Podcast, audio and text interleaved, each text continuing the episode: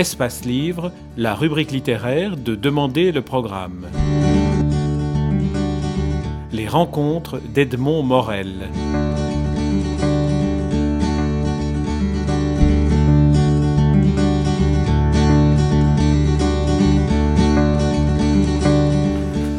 Hélène Mercier-Arnaud, vous publiez chez Plomb un livre, euh, une sorte de mémoire, de biographie, euh, d'évocation un peu à la Proust, qui s'appelle Au fil des notes. Alors c'est un merveilleux voyage initiatique que vous nous entraînez dans la musique, qui est, d'après la phrase, très belle phrase de Beethoven que vous mettez en ouverture de votre livre, la révélation plus haute que toute sagesse et toute philosophie.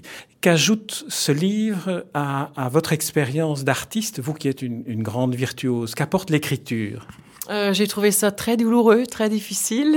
le piano, quand même, m'a manqué au moment où j'étais plongée dans l'écriture de ce livre. Bon, je faisais pas mal de concerts en même temps, c'est vrai, mais euh, disons que ça a été un défi pour moi, un beau projet, un défi, euh, mais en même temps une manière de rendre hommage à ma sœur, de la faire revivre euh, aussi à travers ce livre et de faire partager à d'autres qui auraient vécu le même type de drame, bah, puisque je m'étais retrouvée euh, dans beaucoup de, de solitude et euh, personne, je ne pouvais pas en parler. C'est pas un sujet qu'on aborde. C'est un sujet souvent tabou et qu'on ne peut pas aborder de manière superficielle. Et on n'a pas forcément non plus les, les oreilles qui, qui, nous écoutent et qui nous comprennent et, et, surtout pas les mots qui nous réconfortent. Donc, euh, je pensais que peut-être d'autres personnes pourraient être réconfortées euh, à travers mon expérience, ces personnes qui auraient vécu donc euh, le même type de drame.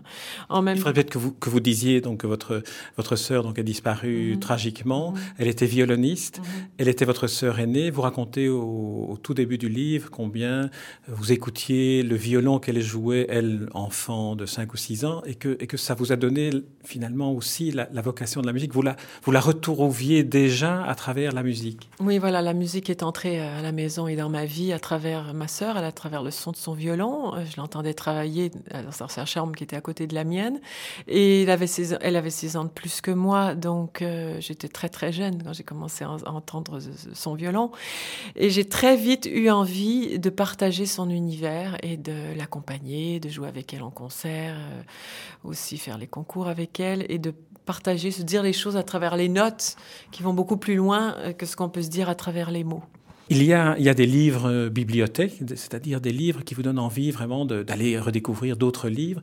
Vous, c'est un livre euh, discographie ou discothèque. On a envie d'aller découvrir, ou plutôt de vivre avec vous l'expérience musicale que vous nous faites, euh, que vous nous racontez. disons que le personnage de votre sœur est en filigrane dans tout ce que vous écrivez, et je pense dans, toute la musique que vous jouez tout le temps. Mais il y a un autre personnage qui est Vladimir Spivakov, qui est une très belle rencontre. Alors, dites-nous un peu qui est Vladimir Spivakov. Vladimir Spivakov est un immense violoniste qui est devenu aussi chef d'orchestre euh, un peu plus tard et que j'ai rencontré à l'âge de 8 ans au moment où il a gagné le concours international de, violon de Montréal. Euh, on recevait souvent à la maison les concurrents de ce concours et en général d'ailleurs tous les Russes euh, soviétiques raflaient tous les prix. Cette année-là, c'est Spivakov qui a eu le premier prix et Guidon Kremer qui est un immense violoniste aussi qui a eu le deuxième prix. Il est devenu professeur euh, mentor de ma sœur, donc de violon, et euh, il venait à chaque fois qu'il venait à Montréal, il jouait à la maison. Je l'accompagnais aussi à cette époque, comme, comme j'étais toute petite, et je l'ai retrouvé plusieurs années plus tard. C'est devenu une des relations musicales les plus fortes de ma vie. Alors, vous racontez deux souvenirs et deux expériences inouïes euh, auxquelles vous avez assisté. La première, j'aimerais que vous nous la racontiez, c'est Carnegie Hall. On est en pleine guerre froide et les musiciens juifs soviétiques sont, traités d'une manière qui est presque inqualifiable quand on lit aujourd'hui. Oui, à l'époque, donc en pleine guerre froide, les musiciens juifs soviétiques étaient boycottés, on dirait. Enfin, il y a des, des, manifestants qui se retrouvaient dans les salles de concert. C'est pas tout à fait un lieu, je trouve, pour euh, avoir ce type de comportement, mais enfin bon, c'est jamais bien nulle part. Euh, donc on était surveillés, on était fouillés euh, à chaque fois qu'on allait écouter des juifs euh, soviétiques jouer. Donc à l'entrée de Carnegie Hall, il y avait des gardes de la sécurité qui fouillaient nos sacs, qui nous fouillaient. Bon, et, la salle était pleine d'officiers de sécurité. Et donc il a fait un récital. Euh, il commençait par la sonatine numéro 2 de Schubert. Au, moment du deuxième mouvement, euh, quelqu'un s'est levé et a crié Soviet Jews out, c'est-à-dire Juifs soviétiques sortez. Il s'est levé, il a eu le temps de lancer un flacon euh, de peinture rouge qui est arrivé sur scène dans le coin droit de la scène d'ailleurs. Et les officiers ont réussi à, le prendre, le neutraliser. Bon, Spivakov a continué à jouer presque comme si rien ne s'était passé. Oui, ça c'est inouï déjà à la Déjà inouï, ça, déjà inouï euh, après cette première, euh, ce premier euh, incident. Et ensuite, il avait au programme la deuxième partita de Bach. Et donc la grande chaconne qui clôt ce monument, qui est un monument en soi aussi, la Grande Chaconne, un monument de beauté et de difficulté, donc pour violon seul. Un autre manifestant s'est levé et euh, à peu près au milieu de la chaconne, lui, cette fois, sans hurler quoi que ce soit, sans bruit, il a réussi à de se faire suffisamment discret pour avoir le temps de envoyer en plein fouet sur le ventre euh, un ballon de peinture rouge sur le ventre de Vladimir Spivakov qui a continué à jouer comme vraiment comme si rien ne s'était passé a priori. Bon, c'est-à-dire qu'il n'a pas du tout perdu ses moyens, mais au contraire, euh, c'est devenu encore plus inspiré parce qu'il y a eu euh, la révolte, euh, euh, l'émotion qui est allée en crescendo jusqu'à la fin de cette chaconne. Nous, le public, on était absolument bouleversés, mais bouleversés par autant de beauté à travers son jeu, mais aussi par tout ce qui venait de se produire et bouleversés par la force de la maîtrise qu'avait cet immense violoniste et qu'avaient souvent ces musiciens soviétiques qui avaient été quand même élevés à la dure. Oui, d'autant plus que Vladimir Spivakov, à un moment donné, s'est demandé si ce n'était pas son sang qui coulait s'il n'avait pas été touché, puisque. Oui, alors à l'époque, euh, je ne le voyais pas, et euh, c'est plusieurs années plus tard, quand je lui ai dit que j'étais euh, dans la salle le jour de ce récital. D'ailleurs, son épouse n'en revenait pas parce qu'elle me disait "Mon Dieu, cette histoire, j'en ai tellement entendu parler, je ne le connaissais pas à l'époque." voyait, elle le voyait comme un héros, ce qui était tout à fait le cas. Euh, il m'a raconté donc sa version des faits et ce qu'il avait ressenti. Et il m'a dit qu'il a eu l'impression, la douleur était tellement forte, ça je, ne le dis pas d'ailleurs dans le livre, mais la douleur avait été tellement forte qu'il a eu, il a pensé qu'on l'avait tué. Et après, il a réalisé qu'il était toujours là et il a senti l'odeur de la peinture et il s'est rendu compte que c'était donc de la peinture. Mais en même temps, il voyait du rouge et il pensait que c'était son sang. Donc il a réussi à avoir tout ça dans son esprit tout en continuant à jouer et de manière magistrale. Oui, on se rend bien compte en lisant et en écoutant cette anecdote, enfin cette anecdote, cet épisode de, la vie de Vladimir Spivakov, quelle, maîtrise il faut avoir. Et ça m'amène à, d'autres, aspects que, que, vous, dont vous témoignez dans votre livre.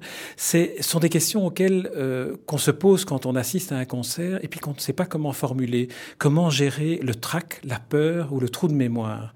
Et vous racontez ça de manière très, très sensible. Dites-nous un peu ce que c'est pour vous ou ce que ça a été pour vous le trac, la peur et surtout le trou de mémoire? Euh, On commence à vivre avec le trac depuis le plus jeune âge, euh, puisqu'il faut jouer euh, pendant dans les petits concours, les examens, les auditions, devant son professeur ou devant les nouveaux professeurs qu'on rencontre ou pendant les masterclass, devant les grands maîtres. Et je sais que le trac peut devenir tellement envahissant qu'on se demande si on va arriver à faire ce métier tellement il nous submerge. Au départ, euh, quand on n'a pas beaucoup d'expérience, euh, on joue beaucoup, beaucoup moins bien que ce qu'on réussit à faire pour soi-même dans son salon ou même pour son professeur.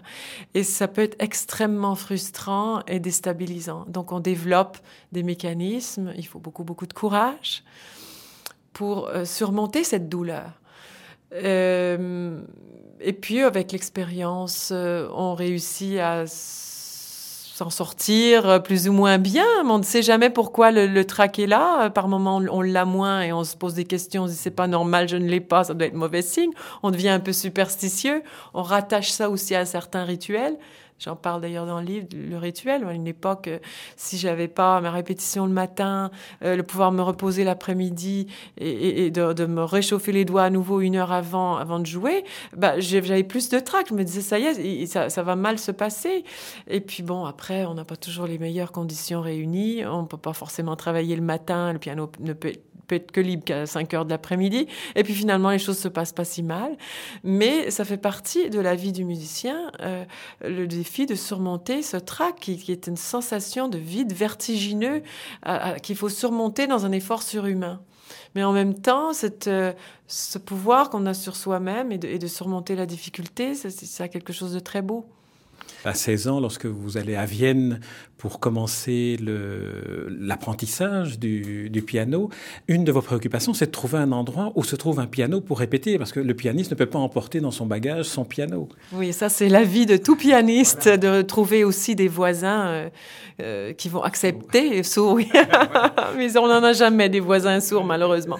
Mais euh, bon, la loi fait qu'on peut être mis à la porte si on dérange le voisin avec son piano. Alors si vous, c'est sûr qu'on peut comprendre les voisins qui peuvent pas, ils n'ont pas envie d'entendre 6 heures de, de, piano par jour. Mais donc, ça fait partie des principales difficultés du pianiste qui, effectivement, en plus, doit déménager son piano à chaque fois. C'est plus compliqué que de partir avec son violon sous le bras. Le pianiste arrive toujours avec un piano qu'il ne connaît pas. Hein. Il change de ville, il change de salle, il change de piano, ce qui n'est pas le cas du violoniste ou celui qui a un instrument avant ou n'importe quel instrument à cordes. Donc, comme je dis dans le livre, c'est l'enfer le cauchemar du pianiste, et réservé aux pianistes. Alors qu'encore qu'à une époque, vous aviez euh, des gens comme Michelangeli ou Horowitz ou Glenn Gould qui voyageaient avec leur propre piano. Ça ne se fait plus.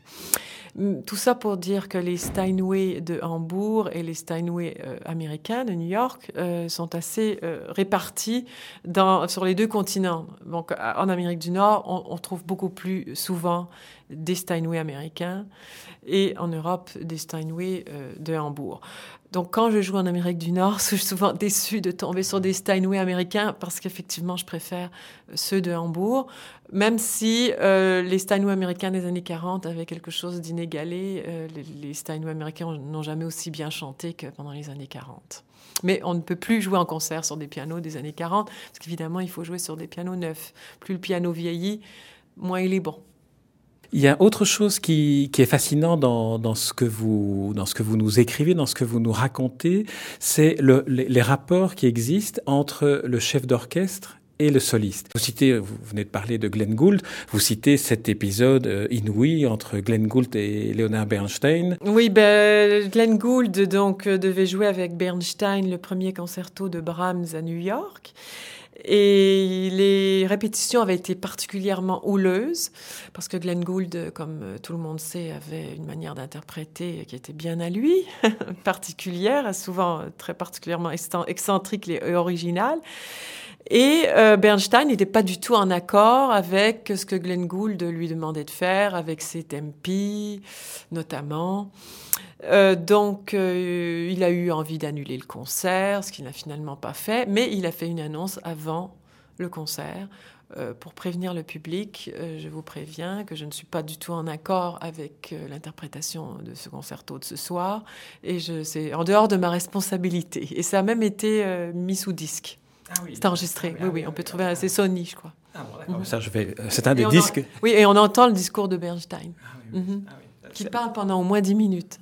C'est un des discours que je vais essayer de retrouver pour, pour la mise en onde de cette, de cette interview. Alors, euh, on, continue sur Glenn Gould. Vous décrivez qu'il est le premier à avoir travaillé en fonction des enregistrements et, d'avoir ce rapport à, la technique du micro par rapport à son interprétation. Il a changé notre perception euh, de l'enregistrement. En fait, l'enregistrement est devenu un art en soi à travers Glenn Gould. Euh, disons qu'avant, c'était plutôt euh, l'enregistrement était plutôt du live, mais lui, il arrivait sans idée préconçue au studio, il pouvait avoir une idée d'un tempo ou d'une interprétation euh, particulière, écouter sa première version, ne pas en être content et satisfait et décider de, changer du tout au tout. Encore une fois, il, avait un, jeu de compositeur euh, extrêmement vivant et, qui pouvait évoluer très très vite. Alors aussi, il a modifié les, emplacements des micros en fonction de, quelle magie euh, il voulait apporter euh, à telle œuvre. Donc je pense que l'enregistrement vu sous cet angle-là peut être passionnant.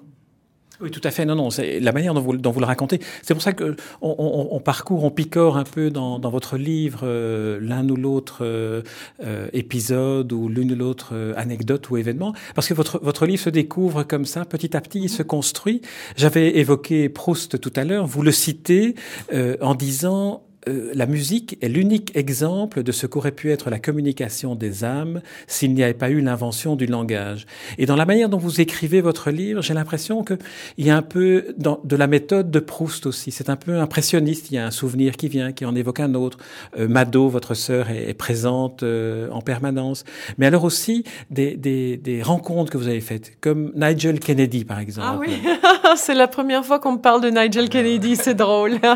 oui, bah, parce que c'est c'était un étudiant à la Juilliard School de, en même temps que moi et qu'on avait fait de la musique ensemble à l'époque. Et j'ai été assez fascinée par la tournure euh, de sa carrière euh, qui, qui, qui, a pris par la suite parce que c'est vrai que c'était un musicien très doué pour le jazz. Il improvisait dans les couloirs, mais en même temps, il, il avait un côté extrêmement classique et d'ailleurs un, très grand violoniste. Mais euh, bon, Grappelli lui demandait souvent de jouer avec lui. Il lui avait demandé aussi de monter plusieurs fois sur scène euh, pour l'accompagner dans certains bis. Il improvisait à merveille et euh, je crois qu'il a trouvé sa voix maintenant avec euh, la carrière qu'il fait maintenant. C'est euh, une carrière assez extravagante parce que vous racontez qu'il était habillé toujours euh, très très sévèrement alors que là. C'est un anglais, hein, c'est bien vraiment un anglais. Vous savez, les anglais sont assez extravagants et c'est vrai que c'était le plus tiré à quatre, épingles de, de toute l'école parce qu'en général, bon, les étudiants en musique arrivent en jean basket, sont presque avec des vêtements déchirés, je dirais, bon, limite. Et lui était toujours en costume cravate. Et bon, maintenant. Euh, c'est autre chose, c'est autre chose. On, poursuit encore le, disons, notre promenade dans, dans, dans votre livre. Euh, on, on, se, on se met très bien à votre place lorsque euh, vous êtes. Euh, vous jouez, Rostropovitch est au premier rang dans, dans la salle, et c'est déjà très impressionnant de, de, voir jouer, on le sent bien dans la manière dont vous l'écrivez. À la fin de, de ce récital, Rostropovitch propose de jouer avec lui. Alors là, c'est aussi un événement inouï. Oui, alors je connaissais Rostropovitch depuis euh, l'époque où j'étudiais à New York, puisque j'étais à la même école que ses filles. Et on, était même dans le même cours de solfège avec Elena, qui est devenue une amie. Et j'ai retrouvé donc Rostropovitch plusieurs années après, qui m'a entendu euh, pendant ce récital. J'ai d'ailleurs euh, très peur, comme vous disiez, parce que c'est une chose d'avoir de jouer avec Rostropovitch, qui lui est pris par ce qu'il fait, plutôt que de l'avoir au premier rang, qui décortique chaque note. Alors c'est assez rare d'avoir euh, une telle légende euh, qui vous écoute avec attention euh, pendant tout un récital. Et quand il est venu me voir après pour me proposer de, jouer avec lui, évidemment, j'ai été extrêmement honorée et je me suis dit que j'étais face à une légende avec le violoncelliste du XXe siècle et que je pourrais raconter l'histoire à mes petits-enfants. Et c'est une magnifique histoire parce que tout s'est très bien passé malgré la sévérité du maître. Oui, la sévérité, euh, c'était un homme multifacette quand même. Euh, l'exigence plutôt. Non, l'exigence, oui, c'est-à-dire que c'est vrai que les gens l'ont beaucoup perçu comme étant euh, bon vivant, euh, ayant une énergie hors du commun, connaissant euh, toute la planète, le, le, monde entier. Mais derrière tout ça, il y avait effectivement un, un, un musicien euh, extrêmement euh, travailleur, exigeant, euh, avec lui-même en premier, et qui était donc issu de cette école soviétique. Il faut dire aussi que pour les soviétiques, la musique, c'est quelque chose qui est une perception tout à fait différente de n'importe quel autre, autre pays. La musique fait, fait partie de leur vie des Russes, des Russes de la rue, oui, alors euh, là je parle de l'époque soviétique, c'est que bon, dans la, culture russe, la musique a une énorme importance, comme il y en a dans les pays de l'Est ou en Allemagne ou en Autriche. Mais à l'époque du régime soviétique, ce qui avait de différence, c'est qu'effectivement ils ne pouvaient pas sortir.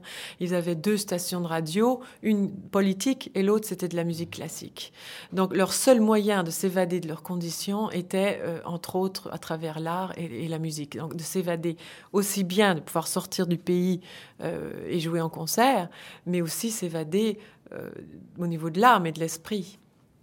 Votre livre est, est empli de, de, ces rencontres et, et, de ce que ces rencontres vous ont apporté, mais il y a aussi de, de, magnifiques pages sur la musique en tant que telle. Et notamment, on découvre certains termes techniques qui pourraient être rébarbatifs. Vous avez une page euh, ou plusieurs pages magnifiques sur le rubato. Et là, mmh. je dirais au lecteur, plongez-vous page 179 pour lire cette page sur le rubato. Pouvez nous dire en deux mots ce que c'est? Le rubato, euh, c'est quelque chose d'essentiel en musique. Euh, on ne parle presque que de ça, en fait, parce que c'est l'espace de subjectivité qui est euh, laissé à l'interprète.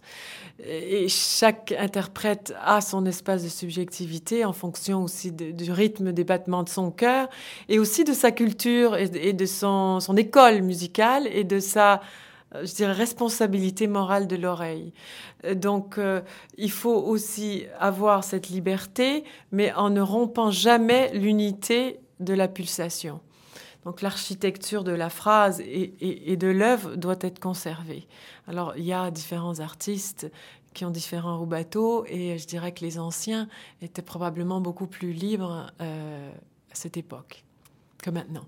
Hélène Mercier, Arnaud, nous arrivons au, terme du, du, temps dont je dispose pour, euh, pour cette interview et que, que je prolongerai euh, à l'infini tellement il y, a, il y a de la richesse dans, dans votre livre, il y a de la sensibilité.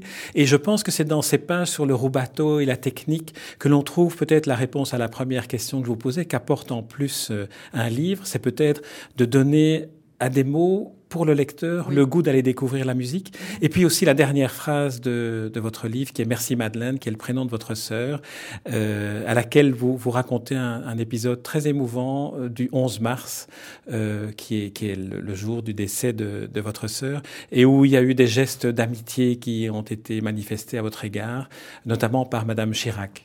Oui, et le 11 mars, je ne sais pas si vous avez remarqué, mais euh, il est aussi écrit à la fin du livre parce que j'ai réalisé que je l'avais terminé le 11 mars. Alors, j'aime bien euh, faire attention aux signes, je dirais.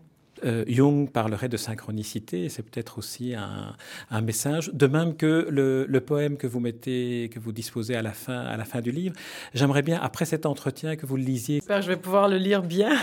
Vous allez faire ça magnifiquement. beaucoup mieux que moi. Vous allez le faire magnifiquement. On peut voir. En tout cas, je vous remercie déjà d'emblée. Hélène Mercier Arnaud. Je rappelle le titre de votre livre, Au fil des notes, dans la collection euh, édition Plomb. Et c'est un livre vraiment dans lequel il faut se plonger, euh, toutes affaires cessantes, et puis après écouter, écouter de la musique. Notamment le, le morceau de, le disque que vous avez fait avec Vladimir Spivakov, le poème de Chausson. Oui, alors le poème de Chausson euh, est une œuvre maîtresse euh, pour le violon euh, que j'avais entendu tout le long de mon enfance et de mon adolescence, puisque Madeleine la travaillait beaucoup et que je l'ai aussi joué avec elle. Et Vladimir a souhaité apprendre cette œuvre qu'il n'avait jamais jouée, ni même déchiffrée, pour qu'on puisse l'enregistrer ensemble. Donc on a fait le, poème de Chausson et le concert de Chausson en disque. Ceci dit, il n'existe pas, pratiquement pas, de version avec piano de ce poème parce qu'en principe il est joué avec orchestre, mais je préfère la version avec piano parce que c'est quand même inspiré d'une d'une histoire d'amour, le chant de l'amour triomphant de Tourguenieff. Et jouer à deux, il y a une, intimité, euh, il y a un son intimiste euh, qui donne une, dimension supplémentaire. Euh, avec l'orchestre, je dirais que ça empêche peut-être le, violon de, s'épanouir pleinement parce que l'orchestration est très dense et, a tendance à couvrir le violon. Et d'ailleurs, le grand violoniste Isaïe avait donné des conseils à l'époque, euh, à la demande de Chausson, euh, au moment où il le composait, euh, pour aider justement à ce que l'orchestre ne couvre pas trop le violon. Je vais me précipiter pour aller écouter ce, ce poème de, de Chausson interprété par vous et par Vladimir Spivakov. Ce livre au fil des notes, si vous deviez définir ce que vous espérez que les lecteurs vont en retirer, comment est-ce que vous le formuleriez? J'espère que ça pourra ouvrir à la musique classique, donner envie aux gens d'aller au concert, ne plus avoir peur de la musique classique, d'écouter aussi euh, la musique euh, d'une autre manière, à travers une, expérience, un vécu, euh, la, vie de l'intérieur du musicien, le parcours, la vie en coulisses. Donc, je dirais un, écrit qui soit pas rébarbatif, parce qu'effectivement, il y a quand même des livres de musicologues euh, qui sont pour les, les, gens spécialisés et ouvrir à un plus large public euh, la musique classique qui fait peur à beaucoup de gens. En tout cas, je suis persuadé que, après avoir lu votre livre, tout lecteur aura envie de se précipiter dans une salle de concert et, de voir et d'écouter en vrai et de regarder l'artiste, et il le verra différemment après avoir lu votre livre. Alors euh, voilà, j'aime beaucoup euh, vous entendre dire ce que vous venez de me dire. Merci à nouveau.